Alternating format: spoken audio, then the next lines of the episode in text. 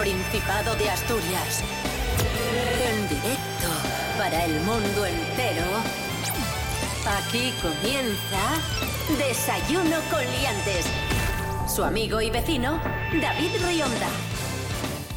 Buenísimos días, Asturias. Hoy es jueves 28 de septiembre de 2023. Aquí arranca Desayuno Coliantes en RPA, la radio autonómica de Asturias. Son las diez y media de la mañana. Eh, a ver, la cosa empieza más o menos así. Eh, Hoy está con nosotros, directamente llegado de Pravia, David Fernández. Muy buenas. Muy buenas, en helicóptero, el de Tulipán. Desde León conectamos también con Pablo BH. Buenos días, Pablo. Yo solo por carretera, porque el tren todavía no llega, pero, pero he llegado, he llegado. Muy cómico, la verdad. Y también se encuentra en nuestro estudio Rubén Morillo. Buenos días. Buenos días, David Rionda. Buenos días, David Fernández. Buenos días, Pablo BH. Buenos días a todos y todas. ¡Vamos! Procedemos con esa novedad que estamos introduciendo estos días en el programa. Tal día como hoy, de 1928, un señor, un bacteriólogo británico que se llama Alexander Fleming, se llamaba Alexander Fleming, pues eso, tal día como hoy, de 1928, descubre la penicilina. Penicilina. Penicilina. Bueno, y también no olvidemos eh, los mocos en la garganta, que por eso se les llaman flemas, en homenaje a, a Fleming. Esto de tal día como hoy, esto es una... ¡Efeméride!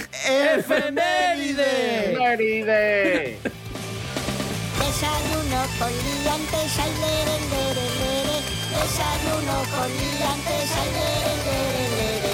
Desayuno con liantes, ay, lere, lere, lere. Desayuno con liantes, ay, lere, lere.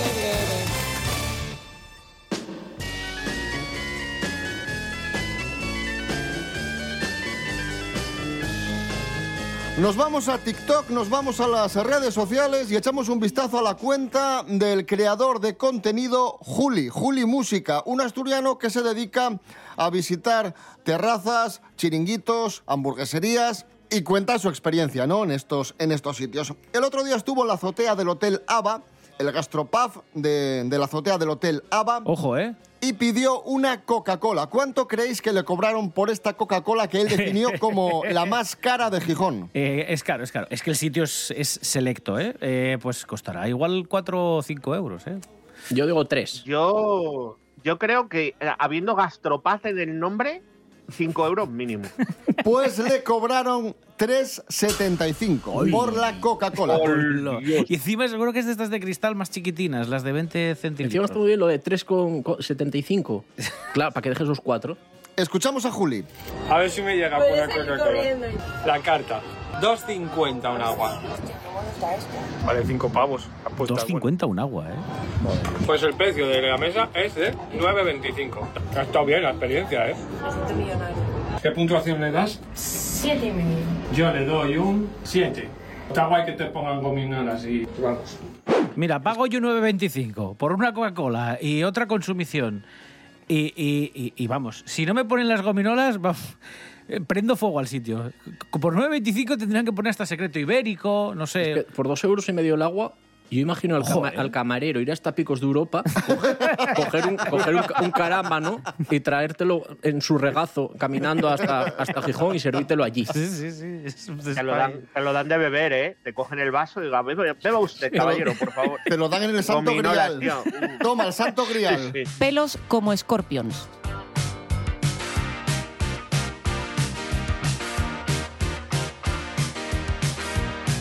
Seguimos eh, hablando de hostelería. Ojo a lo que le sucedió a una pareja que el otro día fue a celebrar su aniversario en Avilés. Salieron a cenar a, una sidrería que se llama Casalín en Avilés. ¿Y qué sucedió, Pablo BH? ¿Qué sucedió? 16 años casados, perdón, 17. Jorge Lozano y Marilo Marcos deciden ir a Casalín y dicen, oye, vamos a pedir unas almejas a la marinera. No, bueno, pues, pues ponen las almejas con su salsita y tal. Y Mariló mm, se mete un molusco en la boca y nota algo duro. Claro, y a diferencia de un restaurante, a diferencia de un restaurante chino donde eso son malas noticias, pues saca y resulta que encontró una perla Meta. negra, el, bar, eh, el barco de, de Jack Sparrow, la, la perla negra. ¿sabes?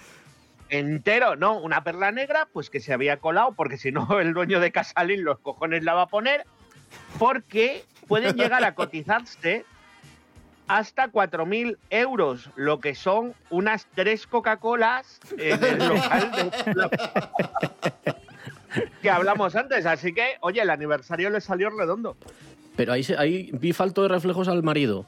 Porque el marido tenía que haber dicho, "Oh, es que era una sorpresa que te tenía yo preparada. Claro. Mira cómo te quiero, Mariló. Y. Guapa. Y continuamos hablando de gastronomía, lo hacemos con Carlos Herrera. Don Carlos Herrera, buenos días. Señoras, señores, buenos días. ¿Cómo están? ¡Ah! Me alegro. Qué susto pega, don Carlos Herrera. Bueno, don Carlos, atención porque un nipón es el nuevo rey de la paella. Esto es un poco raro, ¿no? sí. Un japonés rey de la paella. A ver. Pero- El, el arroz lo dominan. Es A ver, a ver. como, pero es como una ofensa, ¿no les parece?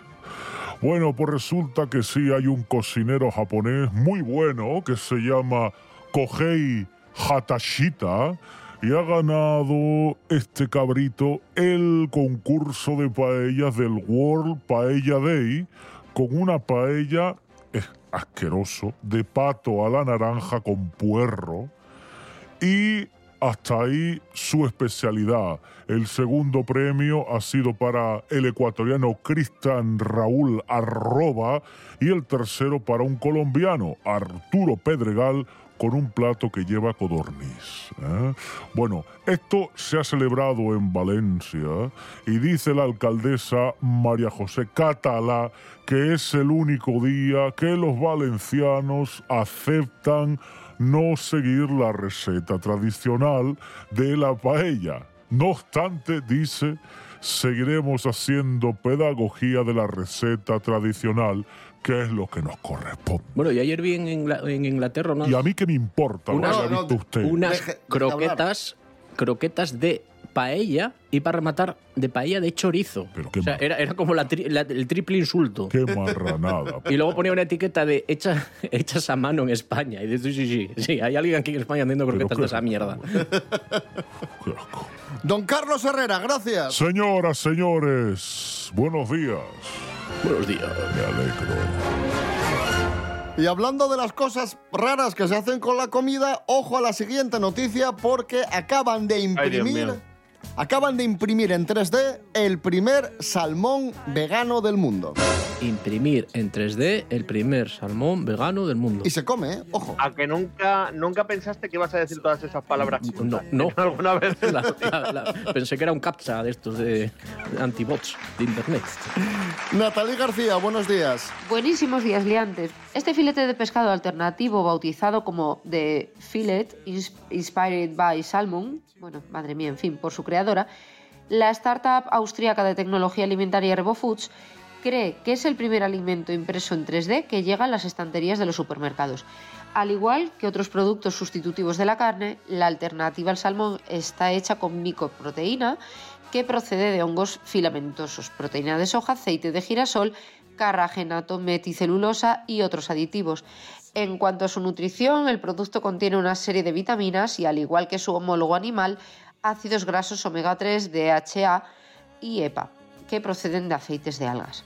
Los investigadores llevan varios años trabajando en productos alimentarios a partir de esta tecnología, con creaciones que van desde las tartas de queso cocinadas con láser hasta las carnes cultivadas en laboratorio en capas. Parte de este impulso se debe a la sugerencia de que las opciones alimentarias impresas podrían hacer más sostenible la producción de alimentos, lo que preocupa especialmente al sector pesquero. Aún está por ver si esta alternativa al salmón será un éxito de ventas. RevoFoods cree que la clave del éxito de este tipo de productos reside en recrear un sabor auténtico que atraiga al mercado flexitariano. Así que no sé si llenará igual que un buen plato de, de salmón eh, natural. Pero bueno, por otro lado está muy bien que, que protejan el medio ambiente. Pero bueno, no sé cómo les saldrá este, este apaño que quieren hacer. Así que un besito muy fuerte, liantas, liantes, y hasta la próxima. Gracias, Natalie García. Fran Juesas acertó de pleno, se acabó San Mateo y en San Mateo siempre llueve. Por eso escuchamos a Fran Juesas, siempre llueve en San Mateo.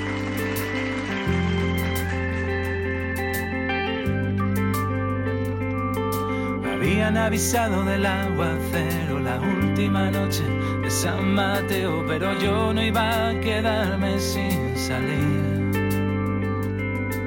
Recuerdo que sonaba un son cubano, lo bien que le quedaban los levis gastados, tenía 28 demasiado para mí. Cuando al tercer cubata me acercaba más, sonriendo me decía, niño, ¿dónde vas? Por el cuarto comenzamos a bailar. Y en el quinto ya me dijo, tengo un plan. Vente a mi casa que hoy estoy sola. Apura de un trago ese di con cola. Que quiero despertarme junto a ti. Vente a mi casa que hoy estoy sola. Volaban los tordos y las banderolas. ¿Dónde vamos a estar mejor que allí? Bajaba un río por la calle Toreno, la gente corría, los taxis llenos y yo como Jim Kelly en Singing in the Rain. Tomamos la última en el chaquetona, solo una parada de su habitación, el resto de la noche lo dejo para otra canción. Día siguiente muerto en mi sofá dudaba si había sido de verdad. Sonó el teléfono y al descolgar volví a escuchar su voz una vez más. Vente a mi casa que hoy estoy sola, apura de un trago ese di con cola, que quiero despertarme casa que hoy estoy sola. Volaban los tordos y las banderolas. ¿Dónde vamos a estar mejor que allí? Desayuno con liantes.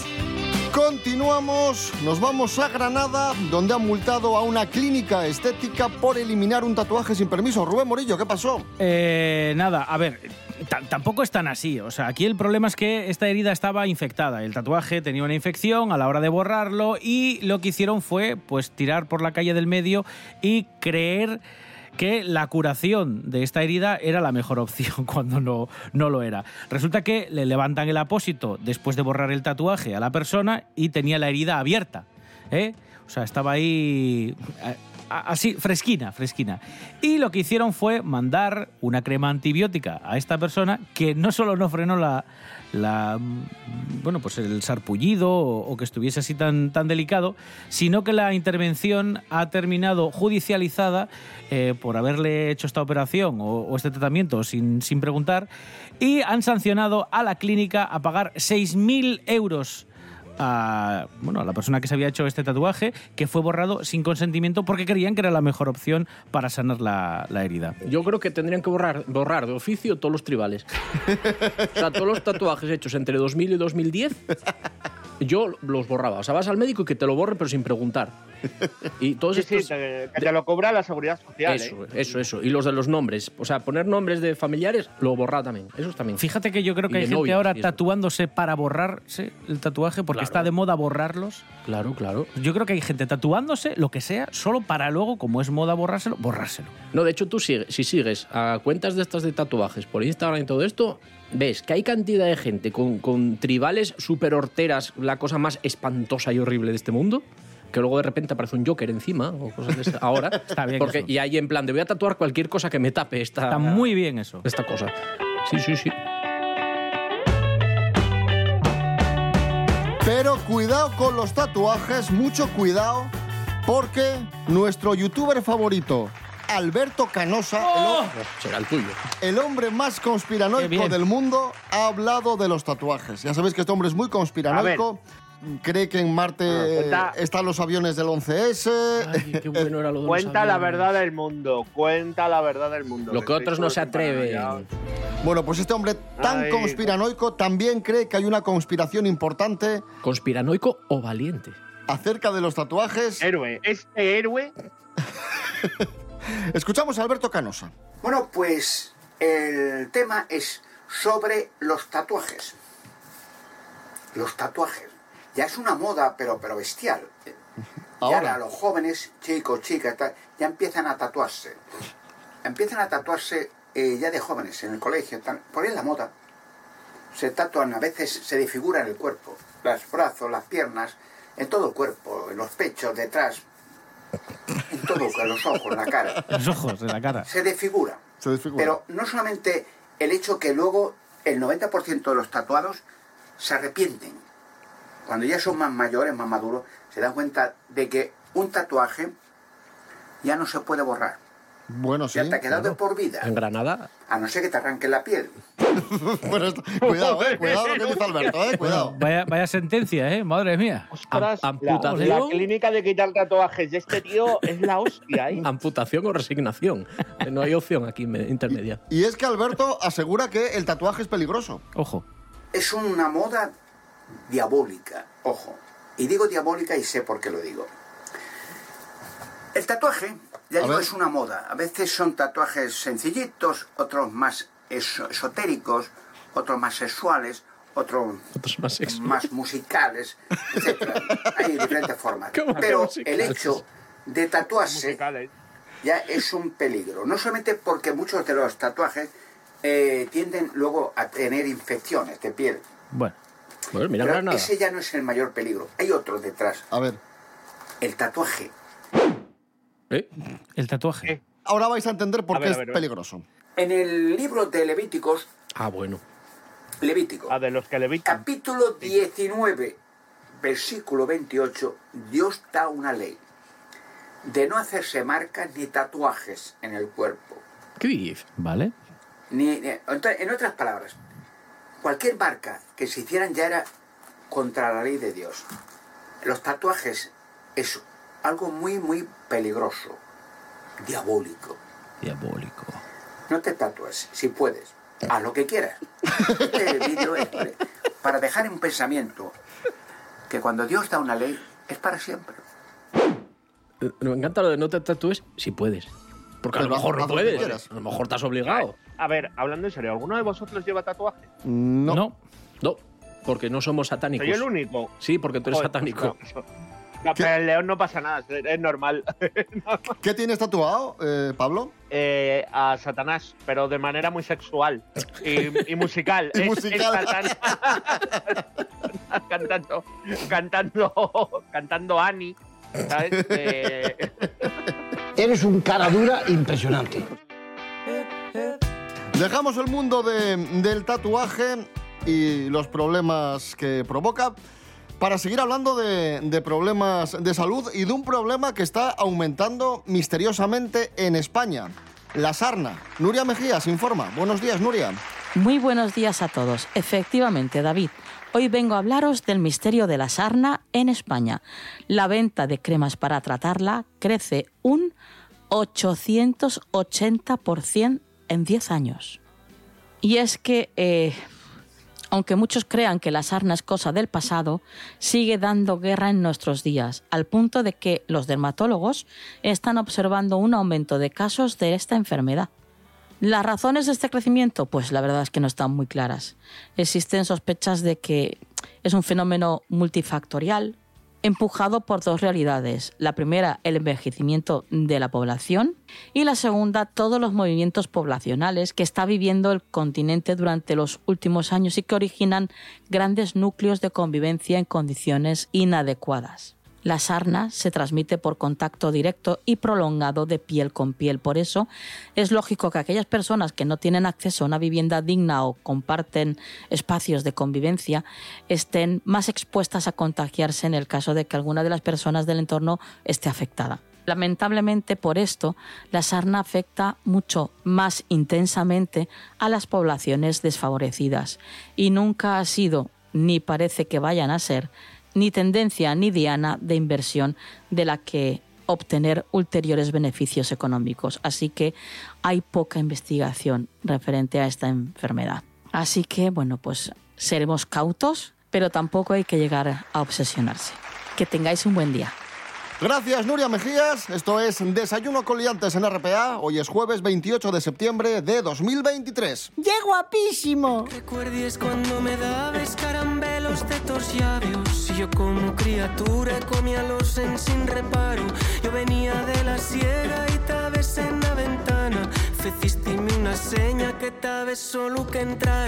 Ya ha salido lo nuevo de Rodrigo Cuevas, se titula Manual de Romería. Sale al mercado cuatro años después de su anterior disco, Manual de Cortejo, galardonado con, con varios eh, premios. Esto es lo que dice Rodrigo Cuevas de este nuevo trabajo. Pues y un disco para mí muy disfrutón, muy bueno, muy divertido, muy sí, muy disfrutón, muy divertido, muy folclórico y muy y muy de fiesta. Hacer referencia a ello, ¿no? Para que la gente siga sabiendo que la música tradicional y una cosa que está viva, que se sigue cantando y que es muy importante que lo sigamos haciendo. Entonces, bueno, para mí el hilo conductorio un poco es, ¿no? Gente que sigue cantando en casa y en las plazas o en las fiestas o tal y que lo sigue haciendo muy bien.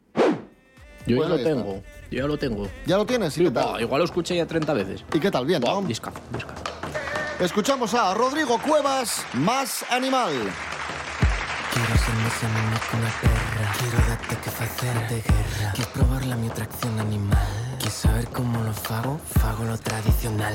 De puntos no ando mal. Vémonos nel filando un moreno. Doite mil vueltas, chaval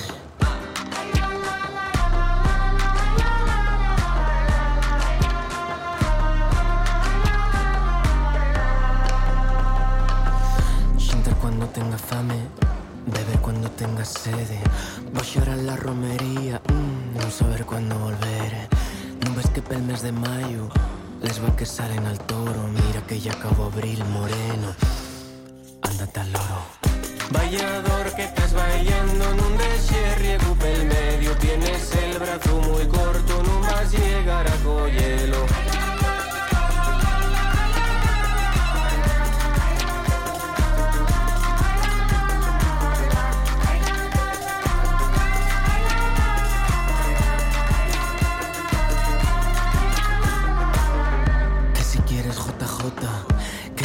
fandango, fandango, que si quieres un ajechao, mm, aquí en el bolso lo traigo.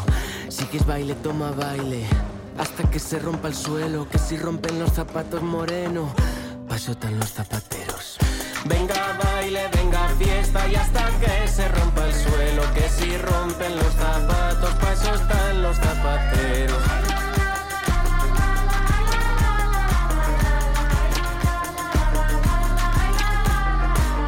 Desayuno con liantes. Síguenos en las redes sociales. En Facebook Desayuno con liantes y en Instagram arroba Desayuno con liantes. Vamos a descubrir a continuación cuáles son los países con menos sexo del mundo. Esto se arregla fácil. Viajáis Murcia. ¿Viajáis vosotros para allá? Pravia, Pravia. Estoy convencido que Pravia. Vais vosotros para allá y aumenta Chío. la media. Sí, sobre todo, sobre conmigo, vamos. Ya estamos ofendiendo. Ya está. A ver, venga, David.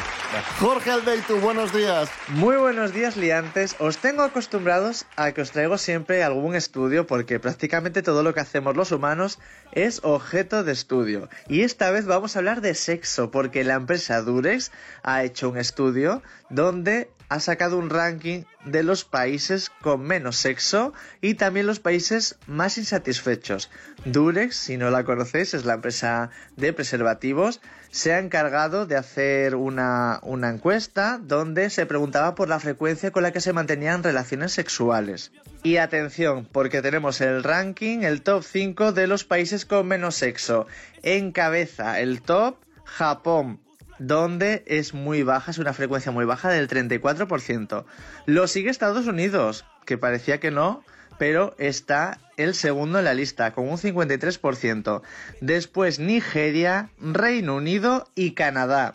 Y como segunda parte tenemos el top 5 de los países más insatisfechos en cuanto a la calidad del sexo, que también lo encabeza Japón, seguido de Francia, Hong Kong, Singapur y Tailandia. Ahí queda este estudio de Durex.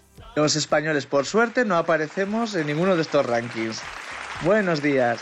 Gracias, Jorge Aldeitu. Esto es Desayuno con Liantes en RPA, la radio autonómica de Asturias. Hoy es jueves 28 de septiembre de 2023. ¡Entiéndesme!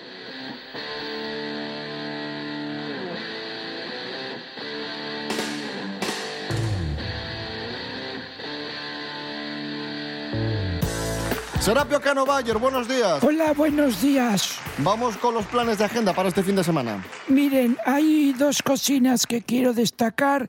Una, Adelante, Serapio Cano Bayer. una es Dos. la sexta muestra. Un par, una dupla. Sí, una es la sexta muestra de cine sobre patrimonio industrial, el Incuna, que se va a celebrar durante estos días hasta el 30 de septiembre, acabando el fin de semana, en el Centro de Cultura Antigua Instituto de Gijón y la Escuela de Comercio. ¿A qué hora? Eh, pero si le estoy diciendo que es desde las 10 de la mañana hasta que se acabe el fin de ¿Y semana. dónde?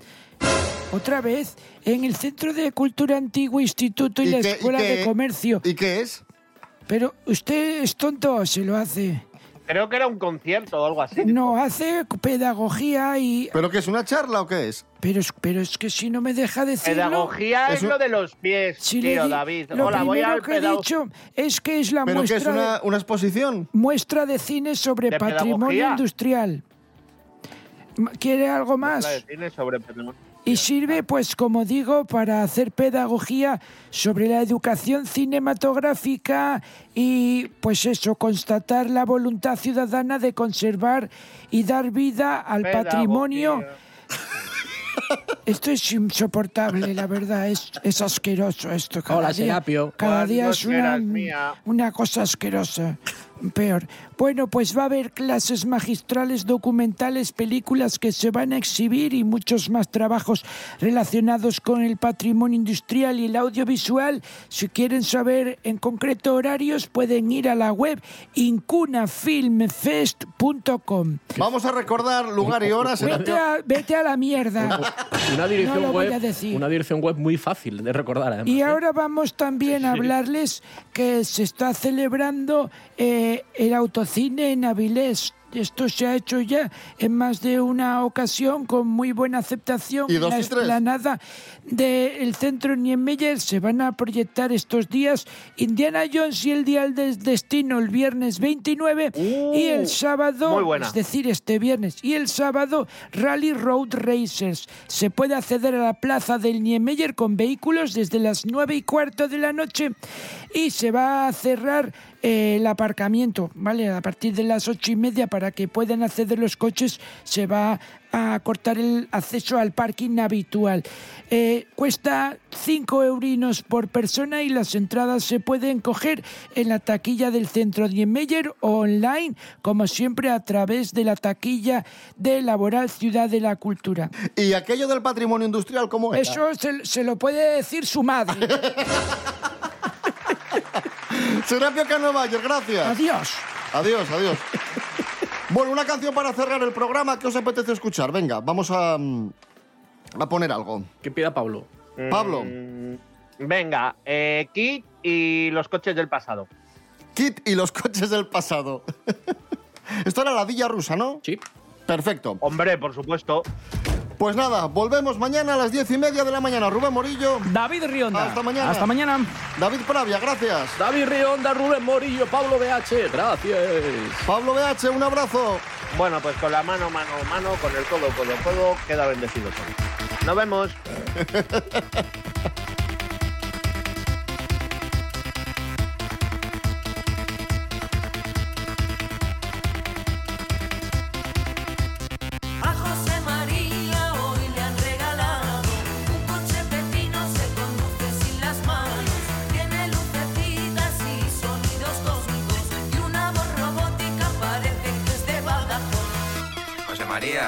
María, chacho, soy el coche que te está hablando. Me llamo Kit. Kit, el coche fantástico. Me han diseñado y tuneado especialmente para ti en Calzadilla de los Barros, provincia de Badajoz. Pero mi Josema es un enamorado, un enamorado de los coches del